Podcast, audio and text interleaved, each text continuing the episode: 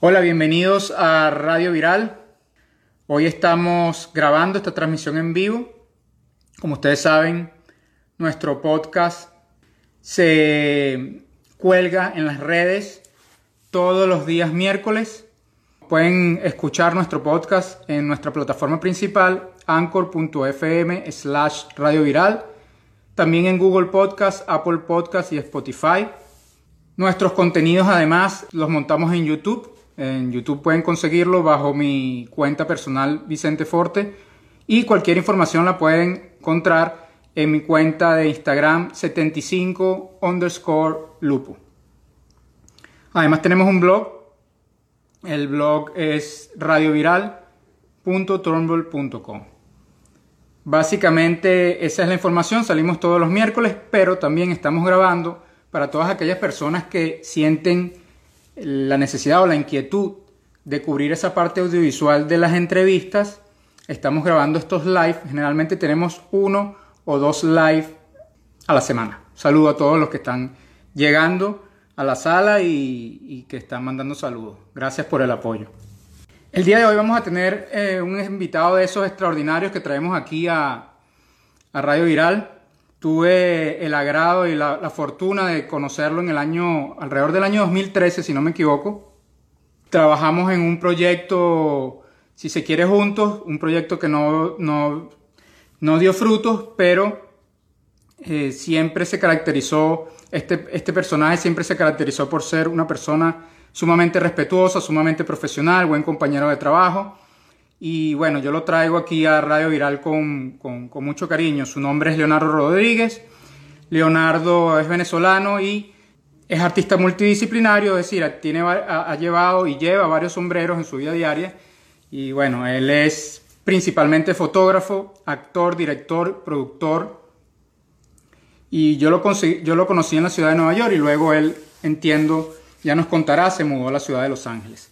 Eh, lo traigo principalmente porque Leonardo tiene un proyecto ahorita bastante importante, es una docuserie que está produciendo, se llama Actores, la traducción al, español sería como actores con, con trabajos regulares y prácticamente eh, toca en líneas generales esa parte del artista que tiene que enfrentarse al día a día eh, al mismo tiempo para conseguir al mismo tiempo lo que quiere hacer en su vida artística ¿no? eso él lo está enfocando en el lado de los actores pero pienso además que, que ocurre a todos los artistas en general bueno eh, ya yo le voy a dar entrada a Leonardo como les digo yo le tengo mucho aprecio a Leonardo y a su esposa y a Iber porque siempre, se han, siempre además han insistido y han, mostrado una voluntad férrea en todos los proyectos que han hecho. Leonardo, quiero decirle antes de traerlo a la sala, que él em, tiene una productora, se llama La Sayona, y la productora está enfocada principalmente en el área del horror, porque él es un fanático, ya también nos lo va a contar,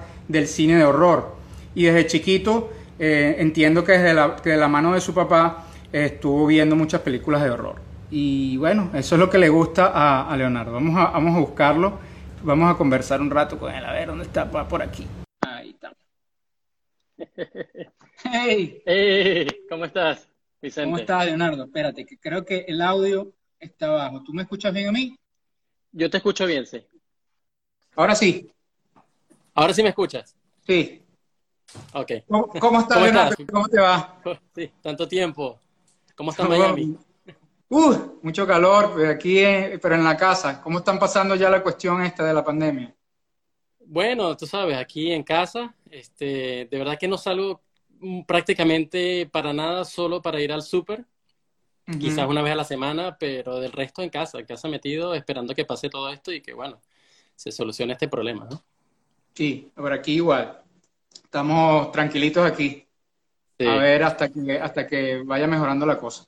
Leonardo, yo estaba comentándole a la gente antes de que empezáramos que, bueno, primero que tú tienes una productora, que tienes bastante ya rato haciendo cosas en tu productora y que tú te enfocabas en la parte del horror. Échame un poquito el cuento de, dónde viene eso y, en qué estatus está La Sayona. Bueno, sí, este, tengo una, una, una productora llamada La Sayona, este, La Sayona Productions. Este, ¿Cómo comenzó lo, de, lo del horror? Bueno, este, yo cuando era chico mi padre por alguna razón tenía muchas películas de, en aquel tiempo se llamaba Betamax, ¿no? Que era de Sony, o VHS, este, de películas de zombie, Drácula, este, un poquito sangrientas, pero no sé, por, por alguna razón yo empecé a, a, explorar ese, ese tipo de, de género, ¿no? y, y, bueno, viéndolas con mi padre, pues me, me, llamaba mucho la atención, no sé, me gustaba mucho ver los efectos y cómo te asustaban, ¿no? Que a la vez, todo, bueno, siendo chico te lo creías todo, pero cuando vas creciendo y empiezas a leer o a hacer este, investigación, te das cuenta que, bueno, todo es un, es un truco, ¿no? Un truco que en algunas películas funciona muy bien, en otras, pues quizás no tanto, pero siempre hay unas que te dejan marcadas, ¿no? Este... Y, que además, y que además el truco del terror es que parece, parece estarte dando una historia, pero detrás de eso hay otra historia que, que tiene como un mensaje oculto, ¿no? Que ese es uno de los mejores trucos que tiene el cine de horror. Puedes decir cosas que normalmente no podrías decir con, con ese género. Exactamente, y, y, también muchas películas, pues, este, sobre todo los, los, las películas de horror psicológicas que siempre tienen muchas pistas, ¿no? Que, que a la final tú empiezas a atar esos cabos y, y, llegas a la conclusión, pero no te lo dan todo de una, ¿no? Tienes que también pensar un poquito, ¿no? Eso es lo interesante. Y bueno, desde ese momento tú decidiste, nada, esto es lo mío, yo me voy por el horror. De hecho, la Sayona...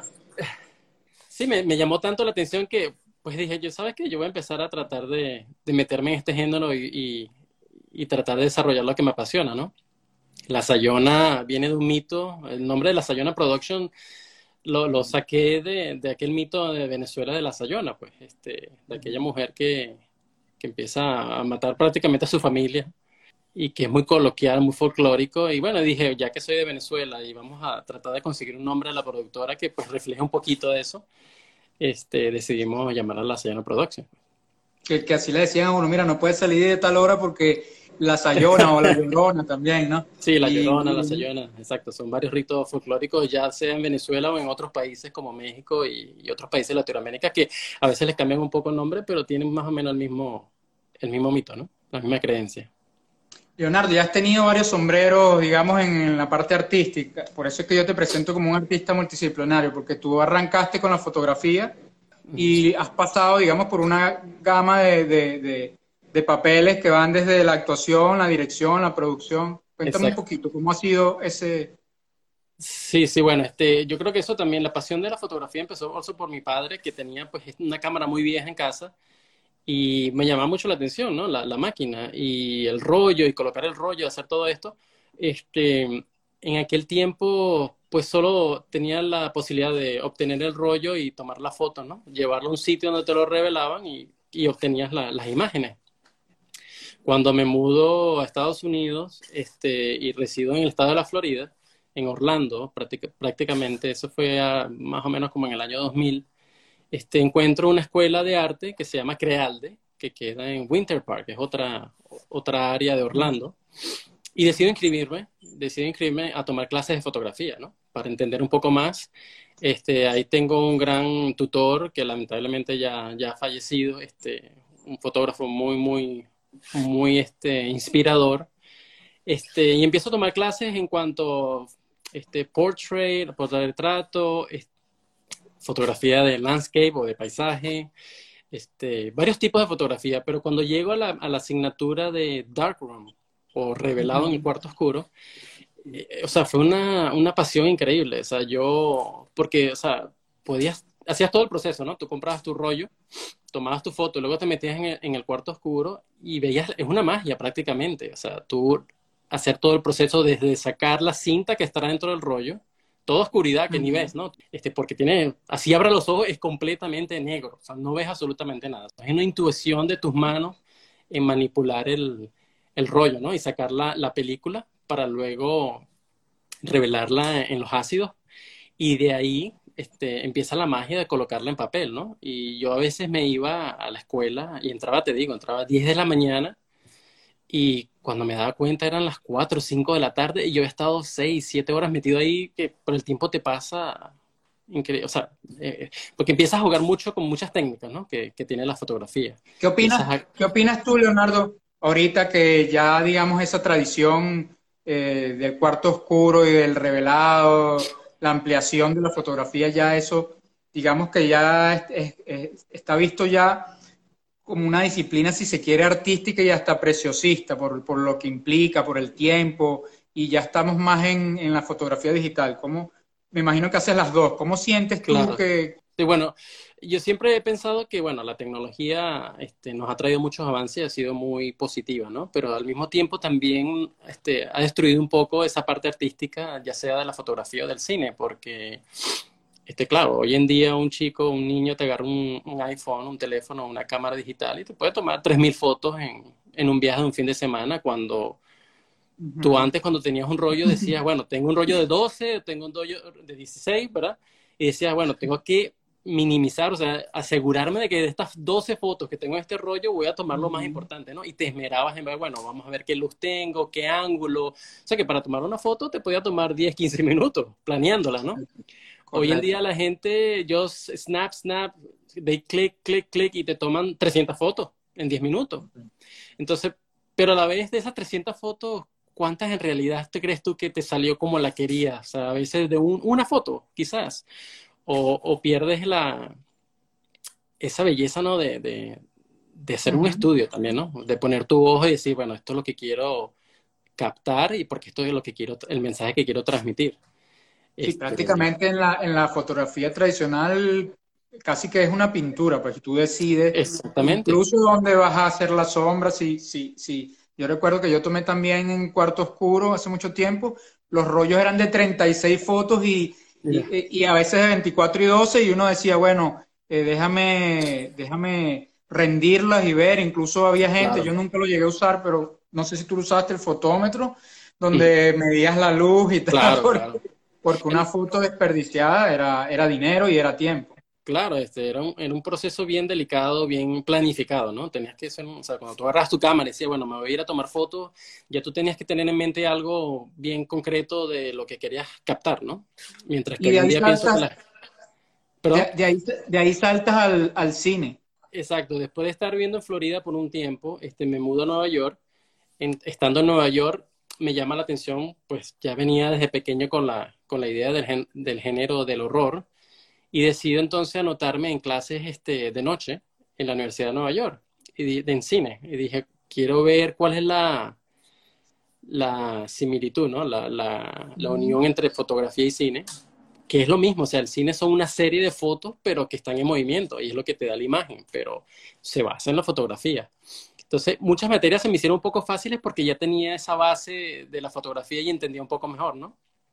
Ahí conocí muchos colegas que muy, muy inteligentes y muy creativos y, y, empecé a desarrollar y dije, bueno, ahí fue cuando vino la idea oso de la, de la productora y dije, vamos a, a, crear esto para hacer cine independiente de horror. Por haber crecido en esa época me gusta mucho el horror de la vieja escuela, ¿no? Lo que se llama de la vieja escuela, donde hay, una, hay un mínimo uso de efectos especiales o digital y me concentro más este, en, los, en los efectos prácticos, pues, prácticos, que son los que me gustan más. Este, como por ejemplo muy, para citar un ejemplo, El Exorcista, o sea, una película que además que es muy famosa, dio mucho horror, cuando tú ves los efectos son todos prácticos, ¿no? No sé si la gente ha tenido la posibilidad de ver un behind the scene o un detrás de las cámaras documental del exorcista y, y, tú ves que las cosas que hicieron espectaculares, que cuando tú las viste, pues te las creíste, ¿no? Tú te creíste que la cama saltaba y volaba y resulta que tenías este, un personal por detrás de la pared moviendo con palitos y cosas a la cama, entonces cosas que la gente no, no, no piensa, ¿no?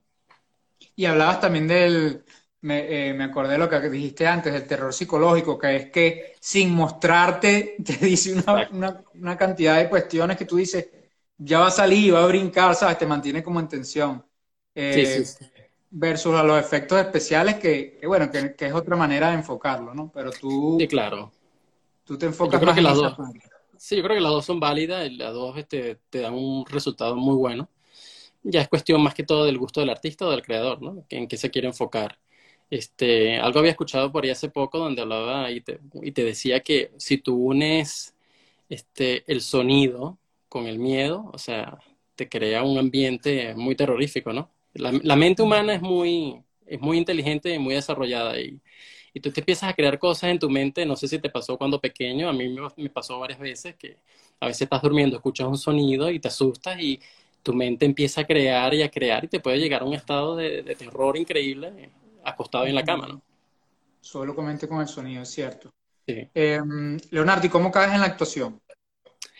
Este, bueno, este, cuando estuve... Te hago, esta pregunta, te hago esta pregunta porque se podría pensar que está relacionado, pero normalmente la gente que está creando, escribiendo o dirigiendo, eh, no todos se enfocan en la actuación. Y yo veo que tú manejas tres áreas que son que son súper importantes, primero, y segundo, que corren como paralelo, pero cada uno en sus mundos, que es la dirección, que es prácticamente el coordinador logístico de todo, el productor, que es el que se, bueno, imagínate el productor, es el que pone a rendir ese, esa logística, eh, todo ese material que se tiene para la logística y el actor que es el que representa. Y tú has hecho las tres. ¿Cómo, cómo terminas actuando? Mira, este, la actuación, bueno, desde pequeño haciendo actos, esos famosos actos que se uno en la escuela, ¿no? Era, siempre me escogían y, como que no tenía miedo y lo hacía, ¿no? Entonces era, era como que divertido. Cuando llego a, a Nueva York, cogí un par de clases de actuación porque me llamaba la atención. Ya que había hecho la parte detrás de cámara, quería ver, bueno, ya que tengo este conocimiento de la fotografía detrás de cámara, quiero ver cómo se siente estar frente a la cámara, ¿no? Que es algo que es un poco intimidante, este, fuerte, o sea, no es fácil. Ser actor, siempre lo he dicho, este, no es fácil, eh, es una carrera muy difícil que te implica mucha dedicación, este, mucho tiempo, mucha preparación y que, bueno, para mí ha sido, yo he hecho pocas cosas en actuación, ¿no? Pero es algo mágico también estar frente a las cámaras, ¿no? Es sentir esa... Es como que te está viendo la cámara, pero es, es, algo raro, ¿no? Y especialmente cuando haces algo que mucha gente pues no lo sabe. La audiencia, cuando te va a ver una película en el cine o en la televisión, pues eh, está viendo un primer plano, pero tú como actor, cuando estás viendo el, el tercer plano, ¿no? El que no se ve y tienes 60, 70 personas del otro lado, y tú dices, wow, eh, es un poquito intimidante, mientras que la audiencia nunca, nunca se imagina eso porque mucha gente no lo ha visto, ¿no? A veces tienes una escena de una pareja, por decir, besándose, una escena romántica, y tú dices, oh, wow, la, audiencia se mete en la película y dice, están ellos dos solos ahí, ¿no? En el cuarto. Pero cuando tú ves al otro lado, tienes 60 personas entre director, productor, asistente, escritores, a mí, una cantidad de gente que tú dices, wow, y esta gente tiene que actuar como si son ellos dos solos los que están ahí, ¿no? En esa habitación tú, tú, sabes que siempre me he preguntado, cuando tú que has actuado, a lo mejor me puedes decir, cuando están eh, haciendo la escena, digamos, el actor, y uno la ve en una continuidad como espectador, pero el actor no, hay, hay cortes, hay cambios. Ese, ese paso de, de una escena a otra, digamos, el actor, es, es, el actor cómo lo siente, porque prácticamente tú vienes representando algo, hay un corte, te deja un espacio allí y es como que bueno, otra vez soy Leonardo, pero entonces tengo que volver a ser el personaje. Ese, ese, no es de alguna manera un poco como, además de intimidante, como, no, no, o sea, ¿qué, ¿qué, siente una persona? No, no se siente con, con, confusión, con miedo, no sé. Bueno, este, en ese caso particular es, es, interesante porque lo que hablamos de la dedicación, concentración, ¿no? Ahí hay muchos actores que son muy concentrados. hay actores que tienen una facilidad de entrar y salir del personaje increíble. O sea, hay actores hoy en día que, como tú dices, están en una escena, gritan corte y ellos normalmente vuelven a ser Leonardo Rodríguez y mira, pásame para tomar algo y empiezan a hablar otra cosa, se ríen como si nada y cuando te dicen acción entran en el personaje otra vez que tú te quedas como que, wow, qué facilidad tiene esta persona de entrar y salir de, de carácter, ¿no? De, de personaje. Pero también hay otros actores que son muy inmersivos, que desde que entran en el set o sea, en el estudio hasta que salen, no salen de su carácter. Entonces, hay como ese dos tipos de actores, ¿no? Los que son bien inmersos en su, en su craft, como quien dice, en su, en su estilo, y aquellos que tienen esa facilidad que es admirable, ¿no? De salir y entrar al personaje como si nada. No, no, no debe ser fácil. no es em, fácil, sí. Leonardo, eh, ahorita estás, el, el programa básicamente quiere hacer notar un proyecto que tú tienes ahora, que es una docuserie eh, y tiene, tiene que ver con esto que venimos hablando. Cuéntame un poco de, Yo voy a hacer la traducción aquí en español, a pesar de que sería algo como actores con un trabajo diario, digámoslo, pero Sí, bueno, este, este, de Actors with Day Jobs, una traducción sería como actores con un segundo trabajo o un trabajo de, sí, como con, segundo trabajo, ¿no? Un segundo trabajo. ¿Por qué un segundo trabajo? Este, mi esposa y yo, que es una de mis coproductoras en muchos de mis proyectos y, hace un montón de cosas más también, desde actuar hasta hacer casting, estuvimos pensando más o menos hace un año, nos llamó mucho la atención que hay muchos actores que pues tienen una segunda profesión. Una segunda profesión ya sea porque, bueno, hay que pagar las cuentas, ¿no? Y, y según estudios y algunas este, investigaciones que hicimos, pues el porcentaje de actores que de verdad viven de la actuación es muy bajo, es un porcentaje muy bajo. Y estamos hablando de actores que están en la unión de actores, ¿no? Este, claro, están los, los Tom Cruise de, del día, los Tom Hanks del día, que pues hacen una cantidad de dinero tan, tan grande que pues, ellos se pueden dar el lujo de vivir de la actuación, pero la mayoría de los actores hoy en día pues tienen que tener un segundo trabajo, lamentablemente. Algunos hasta tres trabajos tienen, ¿no? Este, entonces empezamos a hacer un poquito de esa investigación y, decidimos hacer este docu-series o, esto casi documental por Instagram, donde podíamos escoger actores que nos hablaran de sus historias, ¿no? Este, fuese algo así más conversacional, donde expusieran su, el por qué, el por qué yo como siendo actor este, tengo que hacer otro tipo de trabajo. Y muchas profesiones de verdad que bien interesantes, ¿no? No solamente el actor por ejemplo, aquí en Los Ángeles, que hay muchos, eh, no es solo el actor que tiene un trabajo como mesero en un hotel, en un restaurante, o, es un bartender que sirve trago, sino también hay, interesantísimas profesiones, ¿no? Como por ejemplo uno de los chicos que tuvimos en la primera temporada, que él, hace mantenimiento aeronáutico. O sea, es una cosa interesante y, y, seria, ¿no? Esta es una persona que trabaja de noche, en el turno de la noche, ¿no? El de la madrugada, que entra 10, 11 de la noche y sale 7, 8 de la mañana, y está reparando aviones, o sea, te, está, está componiendo motores de aviones que están volando, ¿verdad? Pero en el día este, es un actor, entonces va a sus audiciones normalmente, este, tiene sus ventajas en este tipo de trabajo, pues como a trabajar para una empresa de aerolíneas, pues tiene viaje gratis prácticamente. Entonces él tiene la posibilidad de ser un actor, lo que llama el bicoastal, o sea, que puede trabajar en las dos costas, ya sea en la costa este o oeste. Entonces a veces está aquí en Los Ángeles y viaja a Nueva York a hacer audiciones y regresa, ¿entiendes? Porque tiene esa facilidad de que no tiene costo para viajar. Entonces son una de las, de las, ¿cómo se diría? Una de las perks que tiene esta persona. Pero también, mira, tenemos mucha gente ahorita en línea que, bueno, por por causas mayores del COVID-19, este, tuvimos que posponer la segunda temporada, pero tenemos actores que son arquitectos, tenemos actores este, que trabajan en hospitales, tenemos actores, o sea, una cantidad de, cosas que la gente no se imaginaría, ¿no? Este, Leonardo, no, no, no, ¿cómo lo ves tú? No, ya que has entrevistado a tanta gente, tú inclusive lo has vivido en, en carne propia y de ahí ver, ¿no es una trampa o sea, no es caer en una trampa el, el hecho de no dedicarte única y exclusivamente a la actuación y tener otra profesión, porque obviamente pierdes sueño, no es la misma energía versus la otra que es dedicarte solo a la actuación, pero lo que tú decías, hay cuentas que pagar.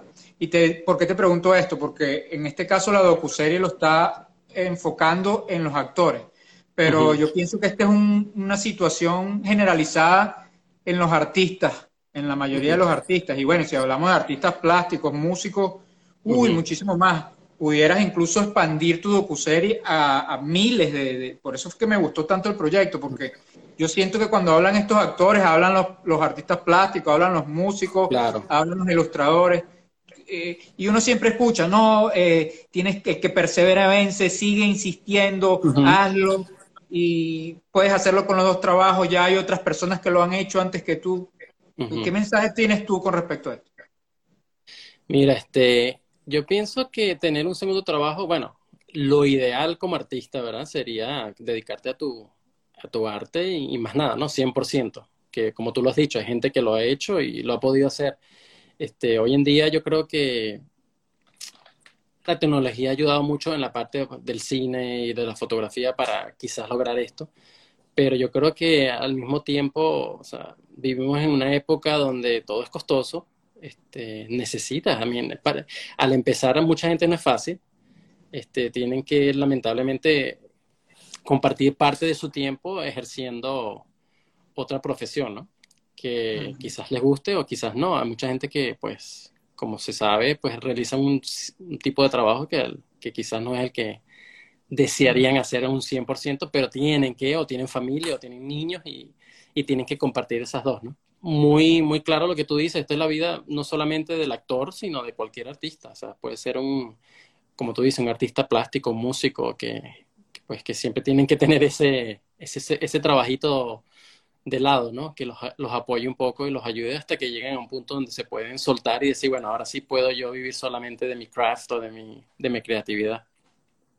¿Y tú escoges el Instagram como plataforma como una razón de presupuesto o porque ves en el Instagram un futuro, en, este Instagram TV, ¿no? Eh, sería sí. Sí, bueno, este, desde que Instagram TV pues amplió su, su, su cantidad de tiempo para, para colocar videos, porque acuérdate que antes era, creo que lo máximo era un minuto que podías colocar, entonces era un poco más difícil hacer este tipo de proyectos, pero ya que ellos han ampliado, creo que hasta 60 minutos, este nos dio esa idea de, bueno, podemos este, lanzarlo por Instagram, que alcanza mucho más gente, este, y puedes tener, no tienes una restricción de tiempo, ¿no? Para colocar los episodios. Aunque normalmente pues tratamos de hacerlo un poco corto y conciso, porque sabemos que la, la atención de hoy en día de las personas, pues es raro que alguien te vaya a ver un video de 15 minutos, ¿no? Ya lo, después de los 3, 4 minutos la gente empieza un poquito a, a desconectarse. Entonces tiene que ser algo que, que, atraiga, que sea puntual y que, y que llame la atención, ¿no? Y me parece que Instagram fue una, una, herramienta muy fácil de usar, sobre todo ya que hoy en día la gente pues la tiene en su teléfono y en cualquier momento y en cualquier parte tú te puedes conectar y, y ver un video así como la entrevista que estamos haciendo hoy, pues. yo, yo veía el último, la última entrevista que hiciste o la, la última docuserie y el muchacho era del área financiera, me daba risa porque eh, decía que estaba trabajando, que era uno de los negocios que justamente tenía que continuar, y, pero que él insistía con su cuestión de, su actuación. ¿no? El, el documental, tu público principal, ¿quién crees que es? son actores? Porque ¿cuál es, el, ¿cuál es el objetivo? Que los actores se den cuenta que no están solos, que lo vean otras personas, es, es abierto en general, ¿qué, qué busca Leonardo cuando lanza este docuserie? Mira, este, bueno, principalmente, claro, queremos que las, las, historias de estos actores pues salgan a la luz pública y la gente, yo creo que más para que la gente que no está metida en el, en el entretenimiento pues tenga también una noción un poquito más concreta de que esto es lo que un actor tiene que hacer. O sea, no todo es bello, no todo es la alfombra roja, no todo son las entrevistas y la foto, sino que detrás de eso hay un trabajo muy fuerte, progresivo, constante y cesante de, de, esta, de esta creatividad para lograr llegar a, a esta pantallita que tenemos ahorita y, te puedan ver, ¿no? Entonces es muy interesante eso. Ven acá, y planeas, me dice que esta es la tercera, la tercera temporada, la segunda, perdón. Bueno, hicimos la primera, este, la segunda teníamos ocho actores ya listos para grabar, pero tuvimos que suspender, no suspender, sino ponerlas como que dice a un lado mientras todo esto pasa. Pero mira, tenemos como para hacer tres, cuatro, cinco temporadas. O sea, mucha gente nos ha estado este, alcanzando y mandando su información que están muy interesados. Lo que hemos hecho también, este, de, sea, por, por lo del COVID-19, que es, es, bastante difícil traer a una persona a tu estudio por lo de quedarte en casa, hemos decidido dar las, las pautas a los actores que quieran hacerlo desde su casa. Entonces, por eso has visto estos últimos videos que pues son un poquito distintos el fondo o de otro color, porque ya la gente lo está, grabando ellos mismos en su casa, yo los edito y luego los, colocamos en, en, la aplicación, ¿no? en la herramienta del, del Instagram, porque también queremos, queremos dar voz de, esto, de estas personas que, que se han visto afectadas también, ¿no? Porque si tú eres un actor que tu segundo trabajo era trabajar de, de, un bartender en un restaurante y hoy en día están cerrados, entonces queremos también saber qué, cómo te está afectando y qué estás aprendiendo de, este, de esta epidemia, ¿no? ¿Has tenido enfermeros o médicos? Porque sería súper interesante tener, ver uno de, de, alguien que esté ahorita, digamos, teniendo que salir y, y, lidiar con toda esta situación. Creo que nos ha llegado una persona por ahí que es enfermera, pero no estoy 100% seguro. Tengo que revisar bien otra vez, pero sí creo que tenemos a alguien, que sería, como tú dices, sería muy interesante, ¿no? Sí, súper interesante porque además es episódico y, y, y, se presta, pues aunque, aunque la parte técnica difiera, pero hay una razón por la que está sucediendo esto y es, interesante para quien lo está viendo, ¿no? De hecho, tenemos a alguien bastante cercano, enfermera, que pues trabaja en el estado de la Florida y nos comentó hace poco que a ella les están ofreciendo 10 mil dólares semanales por irse a Nueva York, para trabajar en Nueva York, imagínate, para lidiar con la pandemia que hay en Nueva York. Entonces, para que tú veas cómo es la desesperación, ¿no? De, de esto que está sucediendo. Levi, ¿cuándo te mudaste tú para Los Ángeles? Porque la última vez que yo, yo, te daba a ti en Nueva York, de hecho cuando te contacté hace poco, que tú me dices, no, mira, no estamos en la misma... En la misma, hora. En el mismo uso horario, y ahorita yo estoy en Los Ángeles. ¿En qué momento eh, cambiaste y, y cómo, cómo, eso modificó de alguna manera tu carrera como director de producción? Este, al principio fue un poco fuerte porque Nueva York este, Nueva York y Los Ángeles son muy distintos. Nueva York, para mí, para mi opinión, es una ciudad que es muy artística, muy hacia el arte, ¿no? Y para nosotros desarrollar un proyecto en Nueva York era como más fácil, ¿no? Este, tú decías, hablabas con, con tres, cuatro amigos, tus colegas que siempre has trabajado, le decías, mira, este fin de semana quiero grabar este cortometraje, este, este, es, el, este es el libreto, este, necesitamos un camarógrafo, esto, esto y esto y todo el mundo como que se ponía de acuerdo rápido y al fin de semana todo el mundo se aparecía y grabábamos el cortometraje, ¿no? Era así como que algo, no importa que no había paga, que no había dinero de por medio, pero era el arte, o sea, la gente trabaja por arte. Cuando llego a Los Ángeles, que fue en, ya tengo seis años, o sea, llegué en el, en el 2000, este, sí, me, me, encuentro con un poquito con ese freno, ¿no? Primero, bueno, no, no conocía a nadie, entonces empiezo a hacer un poquito de relación, tratando de conectarme con ciertas personas para ver que, a quién puedo empezar a reclutar, como quien dice, ¿no? Para hacer los proyectos. Y entonces luego te encuentras con la, la, otra cara de, de, la producción que es en Los Ángeles, ¿no? Que todo el mundo, aquí, aquí es todo lo contrario, sí, la gente es muy artística, pero hay, todo el mundo te habla de dinero. O sea, vamos a reunirnos en un cortometraje, sí, perfecto, estoy disponible, pero ¿cuánto es el pago? Y no solo cuánto es el pago, entonces tienes un camarógrafo y te dice, no, yo tengo que traer mi asistente de cámara porque yo no, yo no voy a manejar la cámara, yo nada más voy a, o necesito el asistente del asistente y, así se va convirtiendo un, cortometraje que tú hacías en, en, Nueva York con 10 personas, aquí es 20 personas. Un cortometraje que tú podías hacer en Nueva York con 2.000, 3.000 dólares, aquí tiene que ser 10.000 dólares como mínimo. Entonces empiezas a ver que todo se te empieza a poner un poco más difícil, ¿no? Para producir. Y en Nueva York hay más como una movida underground, eso no lo hay ahí. Exactamente, sí. Eh, yo entiendo también a la gente en Los Ángeles porque la mayoría de los, de los profesionales del entretenimiento, pues son personas que normalmente están trabajando de lunes a viernes, ¿entiendes? Son personas que te trabajan en, series de televisión donde trabajan desde las 5 de la mañana hasta las 10, 11 de la noche de lunes a viernes y ahora tú me vienes a, a pedir un favor un fin de semana, que es mi día de quizás pasarlo con la familia, descansar o hacer deporte o otras cosas. Entonces, claro, todos piden una remuneración que es válida, ¿no? También. Bueno, y que además allá está la industria, no pienso. Allá está como la industria principal y, es lo que tú estás diciendo. Se ve más como una cuestión laboral versus en Nueva York se ve más como algo artístico, no más underground, que quiere. Claro, sí, totalmente, totalmente. Cuéntame qué proyectos tienes después de esta docuserie o, o, todavía no has llegado allí y quieres seguir con, con tu docuserie hasta que te agote. no, bueno, este, como siempre he querido, quiero hacer el salto al, al, largometraje, ¿no? Que es algo más, un poquito más planificado, un poquito más costoso, un poquito más de gente. Tengo un par de, libretos por ahí que están rodando, de hecho uno que, que recientemente me, me, facilitaron, escrito por un, un, compañero que trabajó conmigo en uno de los cortometrajes anteriores de Wailing, que lo grabé en Nueva York. Él es un escritor que está en Londres, él es inglés. Y pues hemos, hemos estado trabajando juntos tratando de, de, sacar este libreto, ¿no? Que me ha mandado, que se ve muy interesante. Pero ahora con lo de la pandemia estamos un poquito como que paralizados, ¿no? Estamos esperando a ver qué es lo que va a suceder, incluso cuando esto termine, ¿no? Porque a ver cómo la economía, la economía se va a mover. Pero de verdad que después de esto de la docu-serie, lo que, lo que nos viene es eso, o sea, un largometraje que queremos hacer. Por supuesto es de horror, ¿no? Por supuesto. Buenísimo. Y esta docuserie, eh, Leonardo, ¿tienes pensado además lanzarla para otra plataforma en el futuro? ¿Cable? Eh, ¿YouTube? Ah, no sé, cualquier otra. Claro, la idea principal que queremos también, o sea, que queremos, sería buenísimo, es conseguir una productora, ¿no? Que la pueda sacar al aire, un Netflix o, algo de esto, este, que pueda promocionar estas historias y que deje saber a la gente cómo es la vida del actor, ¿no? Diariamente.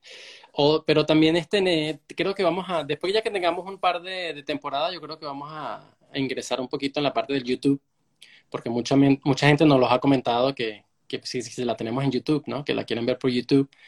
Este, entonces yo creo que ese sería el segundo paso. Ya una vez de grabar quizás la tercera temporada, empezar a colocar las primeras en, YouTube, a ver cómo, cómo se desarrolla, ¿no? Sería buenísimo. Sí, pero mucha gente nos pregunta. No, no, todo, el mundo tiene acceso a Instagram últimamente también. Sí, eh, sobre todo porque la, la, la, que yo vi, que fue la última, o sea, me gustó mucho que está condensada al grano y te causa como esa sensación de, oye, mira, de, sí causa ese asombro, ¿no? Y es perfecta para YouTube por lo que tú comentabas del tiempo. A veces la gente, el laxo de, no, ni siquiera el laxo de atención, a lo mejor el tiempo que tiene disponible para ver algo que le interesa es muy corto.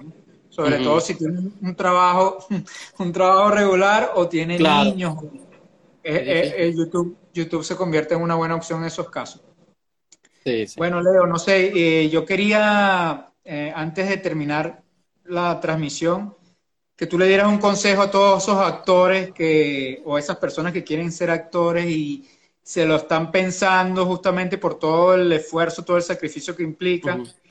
Eh, tú que ya llevas un caminito ya más recorrido, que, sabes cómo, cómo, cómo, es la cuestión en serio, que has pasado, digamos, has tenido tus, tus dos trabajos, y creo que hasta has tenido tres, si no me equivoco, pero el tema es que, ¿qué le dirías a, ese, a esa persona que, mira, yo quiero ser actor, ¿qué me recomiendas? Pero me da miedo quedarme en el camino, me da miedo que no pueda con todo el trabajo que implica. Sí, mira, este, un consejo que yo daría es ser perseverante, o sea, si es algo que en realidad te gusta, que, que, que es tu pasión, este, darle el 100%. Es una carrera que es un poco fuerte, o sea, tiene muchos rechazos. Es una, es una carrera de muchos rechazos, pero que a la final, si tú te lo propones, te preparas y eres constante, este, lo vas a lograr. Lo otro que tiene bonito el, la actuación o la carrera del actor es que no hay edad este, límite, ¿no? Este, porque hay personajes de todas edades, ¿no? Este, tenemos el personaje del niño y la persona de 30 años, pero también necesitamos los abuelos, necesitamos los adultos, las personas de 60 años. Entonces, si es algo que de verdad te apasiona, este, yo te recomiendo pues que lo hagas a 100%, pues que lo, que lo ejecutes. Hay chance, ¿no? Va a ser difícil, pero, pero la posibilidad está. Todo el mundo tiene como maneras distintas de llegar a, su meta, ¿no? Pero con el trabajo y el esfuerzo yo creo que todo se puede lograr. Eh, Leonardo, tú puedes compartir aquí con la gente que te está viendo y con la que te va a ver luego eh, digamos, el contacto, los datos de la docuserie para que la puedan hojear. Claro, este, mira, este, la docuserie por ahora la pueden ver en Instagram. Este, el handle es at actors with day jobs. Este, ahí pueden ver todos los videos, incluso estamos colocando fotos también de personas que han querido este, hablar de su historia, pero por foto, ¿no? Que no quieren o no tienen la facilidad de grabarse ellos mismos.